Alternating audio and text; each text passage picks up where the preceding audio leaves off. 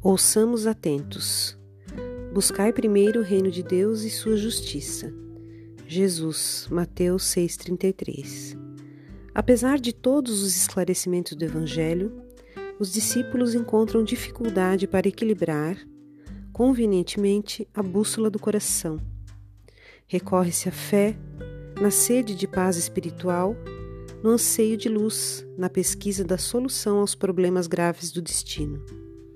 Todavia, antes de tudo, o aprendiz costuma procurar a realização dos próprios caprichos, o predomínio das opiniões que lhe são peculiares, a subordinação de outrem aos seus pontos de vista, a submissão dos demais à força direta ou indireta de que é portador, a consideração alheia ao seu modo de ser, a imposição de sua autoridade personalíssima, os caminhos mais agradáveis, as comodidades fáceis do dia que passa, as respostas favoráveis aos seus intentos e a plena satisfação própria no imediatismo vulgar.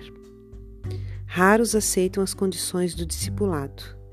Em geral, recusam o título de seguidores do Mestre. Querem ser favoritos de Deus.